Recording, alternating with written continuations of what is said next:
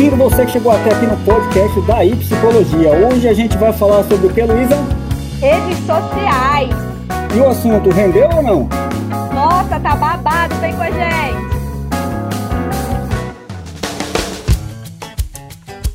Sabe aquela profecia de Nostradamus que o mundo iria acabar? Eu tenho a impressão que realmente aconteceu. O mundo onde não existia internet, sabe qual é? Aquele lá atrás, onde só se recebia informações através de TV, rádio e jornais. Bem, aquele mundo lá acabou. Hoje nós vivemos em outro mundo completamente diferente, onde o uso da internet e mídias digitais fazem parte do nosso cotidiano, nos auxiliando em muitas questões e trazendo questões negativas em outras. Mas a questão é o seguinte: o que de fato essas mídias sociais têm trazido para a população em geral? Bom, para mim, impactou muito foi a questão das relações humanas, mais específica das relações sociais. Ao mesmo tempo em que a internet e as mídias sociais têm aproximado mais as pessoas, pelo fato de que hoje os aplicativos como Instagram, onde você consegue postar as coisas, pensamentos, enfim, as pessoas estão te observando, estão te dando retorno de tudo que você está vendo ali todos os dias, né? Isso me parece que está aproximando as pessoas porque elas estão vendo, estão sabendo e estão podendo interagir com você ali a todo momento. E assim, digo mais ainda, estão recebendo isso em tempo real, né? Mesmo que uma pessoa esteja, sei lá, a mil quilômetros de distância, a outra pessoa está recebendo aquela informação do mesmo jeito que eu que estou aqui do lado dela está recebendo a informação, tá? É, essa parte realmente aproxima demais, né? Principalmente famílias, am é, amigos que moram em, às vezes, países diferentes, né? Estados diferentes, é muito legal. É, isso trouxe um lado positivo para mim, né? Que meus pais moram fora, né? Moram em Minas e eu moro aqui em Brasília. E a gente tinha esse problema da distância. E hoje a gente já não tem mais. Eu ligo para minha mãe, faço vídeo chamada e a gente conversa. E ela fica me mostrando as plantas, as coisas, como é que as coisas estão acontecendo lá. Maravilhoso. É bem, é. é bem legal essa interação. Mas ao mesmo tempo em que ela aproxima quem está longe, ela acaba distanciando quem está perto, sabe? Porque quem está perto também está nas redes sociais, né? E não se faz mais presente em muitos momentos. Para mim é aquela história do não é preciso estar presente para estar perto e nem ausente para estar distante. Então, assim, é, eu não estou aqui para falar das, das mídias sociais, nem ponto positivo, nem ponto negativo, nem brigar por isso, porque eu acho que elas têm dois lados, sabe? Tanto positivo quanto negativo. Mas eu acho que a gente tem que saber ponderar. E aí que tá. Como é que a gente pondera isso, cara? Eu não, eu não tenho noção de como ponderar. Às vezes eu desinstalei Instagram, né? Igual muitos de nós já fizemos. É, já, Algumas vezes, inclusive. já desisti de, de, de redes sociais. Falei, não, não vou entrar nessa rede social, porque se eu entrar, eu vou acabar me viciando nisso, eu vou ficar nisso daí o dia inteiro, porque é, outras redes sociais já fizeram isso comigo. Eu não sabia ponderar. E acabei viciando, né? E a gente perde tempo, em vez de estar fazendo uma coisa ou outra, a gente está nas redes sociais, né? Não sai dali. Exato. Então, assim, essa, essa questão de realmente também estar é, tá distante e estar tá ali do lado acontece. É, inclusive, tem vários documentários que falam sobre isso, né? Da, da questão do próprio algoritmo que, que é desenvolvido ali para para que as pessoas interajam com as redes sociais, eles são desenvolvidos com esse intuito de deixar a pessoa o mais tempo possível conectada online, né? É, aquele, tem um que chama é, Dilema das Redes, né? E ele tem uma frase, que eu acho que ele é do, do, Netflix. Ele tem uma frase muito legal, que só fala assim: é, só existem duas indústrias que chamam seus clientes de usuário. É a de drogas e a de software. Então, assim, é, é bem impactante, né, isso de saber que, que o vício realmente existe e que existem esses algoritmos que fazem com que façam com que a gente vicie, né? Então, pessoal, o vício, o vício nas redes sociais foi inclusive o que me fez fazer essa desinstalação de muitas delas, né? Eu realmente me sentia muito mal por ter passado horas me distraindo ali com assuntos que naquele momento eram irrelevantes para mim, enquanto eu tinha milhares de afazeres importantes para executar, sabe?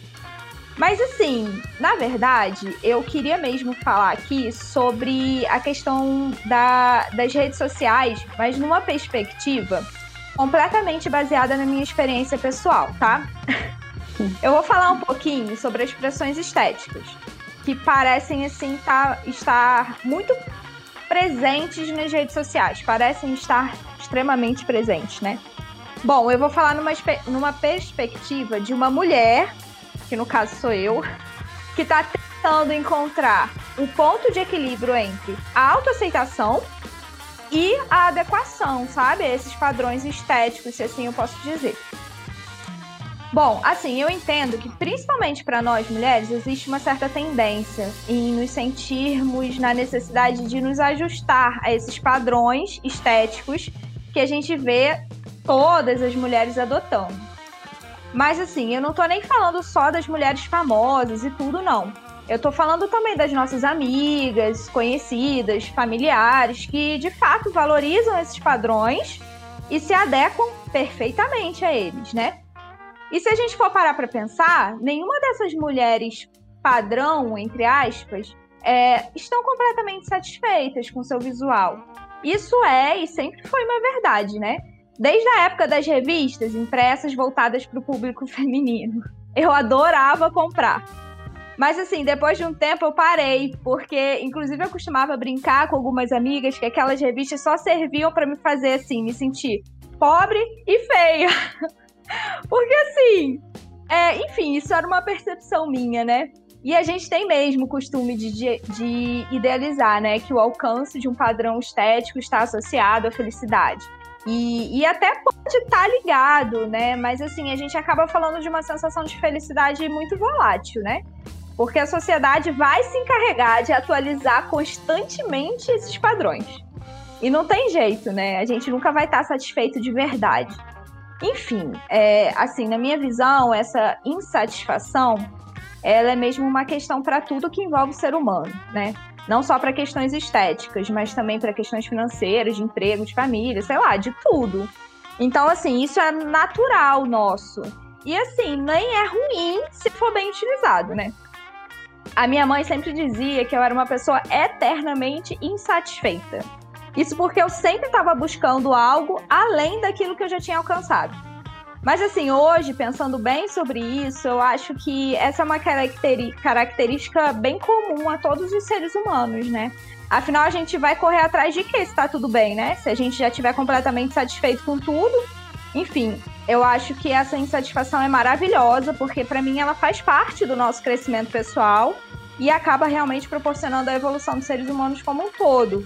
Mas assim, quando ela é mal utilizada, ela realmente gera muitos problemas, né? Enfim, eu acho que eu falei bastante, né, sobre os padrões estéticos e tudo, e deles estarem, de certa forma, associados à ideia de um, uma vida feliz, plena e tudo. Mas eu queria lembrar aqui também sobre a questão dos filtros que as pessoas usam nas redes, né? Quem nunca? Gente, assim, eu até acho que a essa altura do campeonato é meio difícil a gente se iludir com as aparências das coisas, né? Qualquer um percebe que às vezes a imagem do celular é até mais bonita ali no celular do que o que tá sendo visto na vida real, né?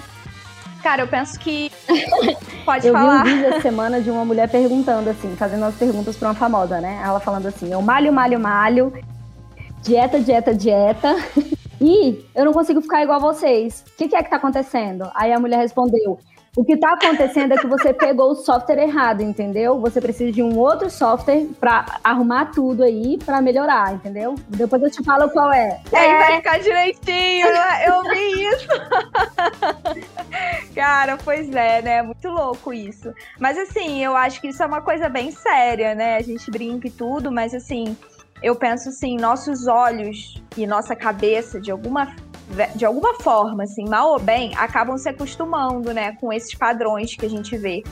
E aí, mesmo sabendo que eles não são reais, muitas vezes, a gente parece que se adapta a eles e realmente enxerga a beleza como se fosse só na presença de características que compõem, né, aquele padrão ali. É uma coisa muito louca, né? O pior e... é achar que você é aquilo dali, quando na verdade aquilo é um filtro, né? Nossa, é. Aí são muitas questões de transtorno de imagem, né? Que eu até vou citar um pouquinho lá na frente, mas enfim. É... Bom, a realidade é que tudo isso gera muita inquietude, né, na gente. E, e eu mesma, na época que eu tava me preparando aí pro meu casamento, eu comecei fazendo um procedimento aqui, um ali, no rosto, e eu tava sempre pensando no próximo procedimento que eu ia fazer para dar aquele upgrade, né? Nossa, de repente eu parei assim para pensar, que loucura, né? Porque eu acho que a minha primeira anestesia, inclusive, foi para fazer um procedimento estético, sabe? E, cara, eu nem tô querendo ficar aqui naquele papo chato de que, ó, oh, meu idade, Deus, Luísa? os procedimentos são vilões. Antes dos 30, vou falar assim. Ai, você é PJinha, mais apaixonada aí. Eita, aqui é nós. Mas enfim, eles não são realmente vilões, né? Não é o papo não é esse. A gente aqui combinou, inclusive, que não é o caso, né? Acho que não é, não convém a gente ficar botando como é, no pedestal e nem como vilão, né? Mas assim, eu quando eu parei para fazer uma autoavaliação, percebi que realmente era hora de repensar, sabe? Repensar para que que eu eu para que eu fosse mais dona, sabe, das minhas decisões, para que quando eu decidisse realmente fazer um procedimento novo, eu tivesse de decidindo por dentro, sabendo de todas as consequências dele né? Tanto as boas quanto as não tão boas, que nem sempre a gente fica sabendo, né? Afinal, tem aquelas consequências que a gente só fica sabendo mesmo quando dá uma pesquisada mais a fundo, né? Aliás, nesse aspecto, a internet é ótima. Porque tem hoje em dia muita gente falando disso de uma forma maravilhosa, jornalistas, inclusive, que trazem vários dados científicos e tudo mais. Basta a gente procurar um pouquinho que a gente encontra perfis cheios de informações sobre esse assunto da questão da, dos, das consequências né, de todos esses procedimentos. Mas então, voltando ao que eu estava falando, é isso que eu espero de mim mesma, sabe? Escolher com mais propriedade, com a sensação de mais pertencimento de mim mesma, de que eu, eu, tá, eu, eu estou fazendo uma escolha e não deixando os padrões escolherem por mim, sabe? Inclusive, é, aí eu vou contar uma questão bem rápida aqui. É, em uma sessão de terapia, uma psicóloga me disse para fazer um exercício de me olhar no espelho e fazer uma listinha de tudo que eu gostava em mim, visualmente mesmo, sabe? E aí, desde então, eu nunca mais fiz um procedimento estético. Mas assim, não, não, não que eu nunca mais farei, sabe? Até acho que eu vou fazer sim. Mas assim, coisas que eu odiava, sabe, em mim, nossa, assim, nem me incomodam mais. E eu até encontrei algumas características minhas que eu nem enxergava, sabe? Mas que modéstia à parte são maravilhosas também, só porque são sabe? Quando eu acho um fotógrafo bom, hein? Puxa, aí fica perfeito! Nossa! André, inclusive a, as fotos que você tira, assim, gente, tudo é a questão do ponto de vista, né? A gente fica, a gente fica muito satisfeito, assim. É, o Alexandre, como fotógrafo, às vezes pega os ângulos da gente. Aí eu, gente, eu sempre odiei esse ângulo, mas tá tão legal, né? Eu acho que tudo é questão do momento, do ponto de vista. Mas enfim. E aí, Alexandre, o que, que você trouxe aí pra gente? Acho que você vai falar bastante sobre as questões positivas, né? Que a rede social também traz, enfim. Manda ver aí. Pois é, para mim coube falar da parte boa, parte positiva. E eu relacionei aqui alguns aspectos que eu destaco como positivo. Eu tentei, na medida do possível, colocá-los em ordem crescente de importância, mas eu acho que não deu certo. Mas eu diria que a principal, o principal ponto positivo da, das redes sociais ainda é a comunicação, né? a, a, a forma como se proporciona a comunicação. A aproximação entre pessoas e empresas deve ser talvez a característica mais evidente das redes sociais. Isso não é de hoje, né? Quem é da época do Orkut deve se lembrar direitinho disso aí. E aí eu vou abrir um parêntese para falar do quanto a gente está conectado é, através do, da teoria dos seis graus de separação. Essa teoria ela teve, ela tem origem literária né? E, e, e, diz que as pessoas estão interligadas por um número pequeno de conexões. Isso está num livro de um escritor húngaro chamado Frigyes Kirinti. Eu não sei se a pronúncia é exatamente essa. O nome do livro é Tudo é Diferente. É um livro antigo, deve ter quase 100 anos. E em 1960, um psicólogo americano, Stanley Milgram, ele enviou 300 pacotes a moradores de diversas partes dos Estados Unidos com um bilhete em que ele pedia que as pessoas enviassem aquele pacote a uma pessoa específica numa cidade, mas elas deveriam enviar essa caixa a um conhecido e esse conhecido passaria à frente até que chegasse no destino final. e 100 pacotes chegaram ao destino final e eles passaram, em média, por seis etapas. Passaram por seis pessoas. Nossa, Aí-. Pois é. Aí em 2002, pesquisadores da Universidade de Colômbia, também nos Estados Unidos, escolheram mais ou menos 60 mil participantes para enviarem mensagens a 18 pessoas-alvo ao redor do mundo. E 324 mensagens chegaram aos 18 escolhidos e os e-mails eles passaram em média por 5 a 7 etapas.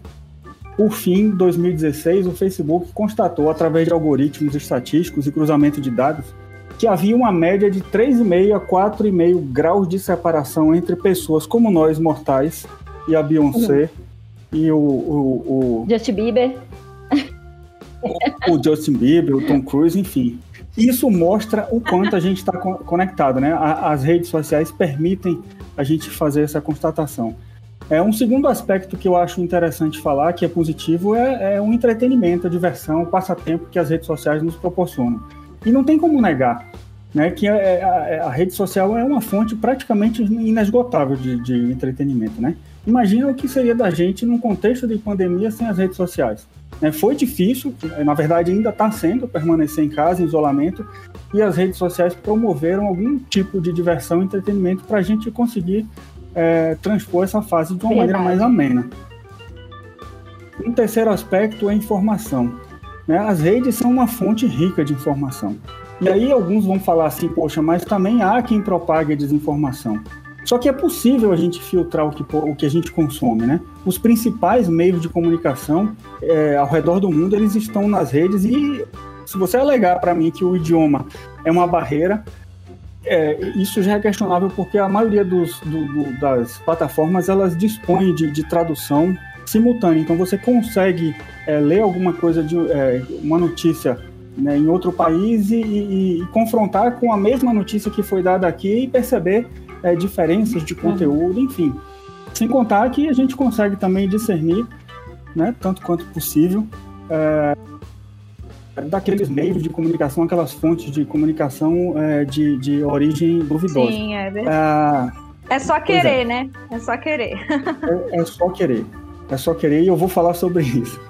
É, uma outra coisa positiva é o conteúdo, né? O que é que você não acha numa rede social hoje em dia? Você já parou para imaginar a quantidade de coisas que chegou até você e que se não fosse por meio das redes sociais você jamais teria alcançado aquele conteúdo, Nossa, aquele que conhecimento? reflexão, hein? E os, Agora foi um momento de reflexão. Pois é. e os algoritmos. Muita coisa, é. Muita coisa. Os Muitas algoritmos compras também, né? Também, também. E isso é legal, isso é legal. É. E assim, os algoritmos, eles mostram pra gente coisas com base naquilo que nós pesquisamos. né? Eles aprendem o que a gente gosta e vão nos mostrando coisas cada vez mais específicas baseadas nos nossos likes, entendeu? Então, assim, tem tutorial de tudo que você pode, possa imaginar. Tem dicas de coisas simples, que antigamente era passado de pai para filho. E hoje está tudo na internet. E muitas vezes você não precisa buscar, essas coisas chegam pra gente. Assim, eu me alongaria muito aqui se eu fosse dar exemplos específicos de coisas que eu percebi, que eu aprendi e que jamais, em momento algum da vida, você teria aquele conhecimento.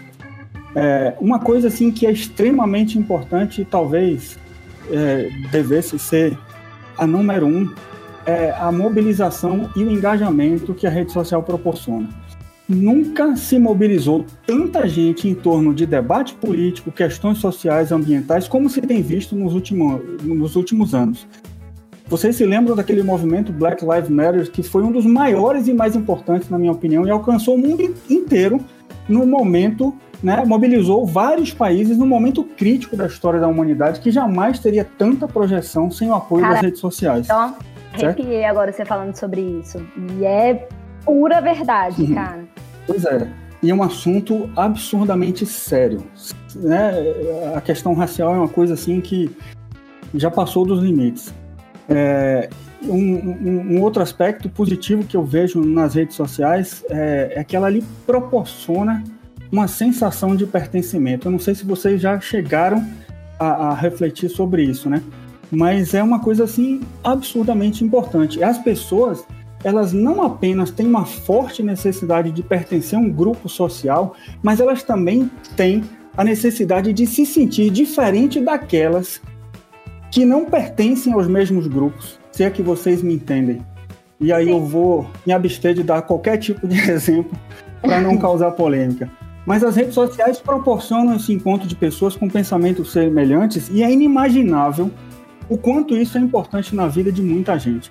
Sentir-se pertencente a um grupo é uma necessidade inata do ser humano. Uma prova disso é ostentar uma camisa do time ao qual você torce. Né? Você, você Verdade, se... né, Verdade. Com a camisa do time aí na gravação. Pois é, você se sente pertencente de um grupo. Como a gente, a gente é pertencente de um grupo de alunos do curso de psicologia. Né? Vocês devem, eu não sei se vocês tiveram essa sensação, dia 27 de agosto foi o dia do psicólogo, e assim, inúmeras manifestações é, celebrando a data, e assim, me fez sentir essa sensação de pertencimento desse grupo de, de, de, de, psicólogos, entendeu? Que a gente ainda está entrando, né? Mas Exato. a gente já se sente parte. Muito interessante. Bem, bem lembrado. Então, assim, dentre milhares de exemplos possíveis, imagine a importância de encontrar numa rede social apoio e relatos de pessoas diagnosticadas com transtorno de espectro autista. Né? O quanto isso não é importante, inclusive, para a família. Né? E você pode ampliar essa reflexão para os mais diversos grupos possíveis e imagináveis, sabe? As redes sociais também elas proporcionam uma visão de mundo amplificada. Elas fazem a, a gente ter uma impressão de que o mundo parece ser menor. Vocês já assistiram aqueles vídeos de walking tour no YouTube? Eles proporcionam uma experiência de andar por cidades do mundo inteira. E isso amplia a nossa visão de mundo, nos dá acesso a diferentes culturas. Ah, por último, a liberdade de escolha. Nas redes sociais, a gente escolhe o que a gente quer consumir. As pessoas estão se tornando donas dos seus próprios canais de rádio e TV, como esse que a gente está começando, né? É, que não deixa de ser um, um, um, um, canal de rádio, um podcast, onde você escuta, escuta o, o, nosso programa, vamos dizer assim.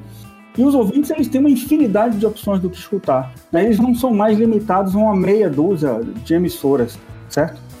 É, e aí eu queria fazer um link com a psicologia e eu fui buscar na psicologia social a teoria da comparação social.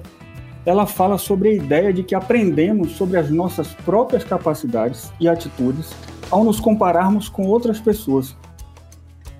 E isso gira em torno de duas questões importantes. Quando você se compara, quando você faz comparações sociais, quando você se envolve em comparações sociais e com quem você se compara. As pessoas se comparam socialmente quando não existe um padrão objetivo para se medir e quando experimentam a incerteza sobre elas mesmas em uma área em particular. E aí eu vou trazer um exemplozinho simples. Vocês já devem ter vivido isso no trabalho, alguém vai, vai ter uma criança e aí sempre alguém organiza um chá de, uhum. um chá de fralda. E aí você foi e comprou um pacote lá com, sei lá, 12 fraldas. E uma outra pessoa foi e comprou um pacote com 50 fraldas. Então, assim, não existe um padrão objetivo de se medir o quanto se é generoso, uhum. entendeu? Você não tem a certeza do quanto você é generoso. Então, numa situação como essa, você percebe que aquela pessoa que deu mais fraldas é mais generosa do que você. É um exemplo lista, somente para ilustrar a, a, a teoria da comparação social. E você se mostrou naquela situação uma pessoa menos generosa. Isso pode lhe levar a reflexões e você se tornar talvez mais generoso, enfim. Aí você vai pesar outras questões de, é, da sua condição, da pessoa com quem você, a, a quem você vai estar presenteando, enfim. E, e, e, com quem você escolhe se comparar, né? Dependendo do contexto, né? Eu vou trazer um outro exemplo aqui que é assim, se você toca um instrumento há cerca de um ano e costuma tocar apenas no seu quarto, tem a música como uma forma de lazer, entretenimento, com quem você se compararia? Com o seu ídolo na música, aquele que te inspira a tocar? Com um amigo que também toca por prazer, mas tem uma experiência com um instrumento de 5, 6 anos? Ou com pessoas de um grupo de alunos da sua escola de música que você costuma assistir as performances nas redes sociais da escola? Sabe? Então, assim, é, se quisermos saber como é a excelência, o nível máximo ao qual nós podemos aspirar, realizamos, a gente pode realizar uma comparação social para cima, ou seja, a gente se compara com pessoas melhores do que nós no que diz respeito a uma capacidade ou um traço específico. E se o objetivo é nos sentirmos bem conosco, alimentar o nosso ego, se faz uma comparação social para baixo. Nós nos comparamos a pessoas piores do que nós em relação a um traço ou capacidade é, particular, tá? Então, assim, a rede social ela é uma fonte de comparação. A Luísa acabou de falar isso de forma até exaustiva em relação à parte estética, né? Então, assim, a psicologia social ela trata isso através da teoria da comparação social. E é isso que a rede social proporciona. Então, assim, há que se ter cuidado, obviamente, com o vício, né, com o uso é, ilimitado. E isso aí eu posso falar com muito orgulho de que a TCC tem inúmeras estratégias, né, que fazem com que você consiga limitar, né, tanto controlar a ansiedade de estar tá consumindo, de estar tá acessando, como estratégias para tentar equilibrar o uso de uma forma é, e trazer o uso para uma forma saudável, porque afinal de contas, a, a, a, por tudo que eu falei agora, assim, a gente vê que tem uma série de, de coisas legais nas redes sociais, né, que a gente não pode simplesmente abrir mão. Gente, e, e, e o Alexandre falou sobre os nossos maridos, só que deixamos uma pessoa ah, de é? fora. Só para constar, um beijo enorme. Vamos mandar um beijo. pra Bruna. Pra Bru Bru.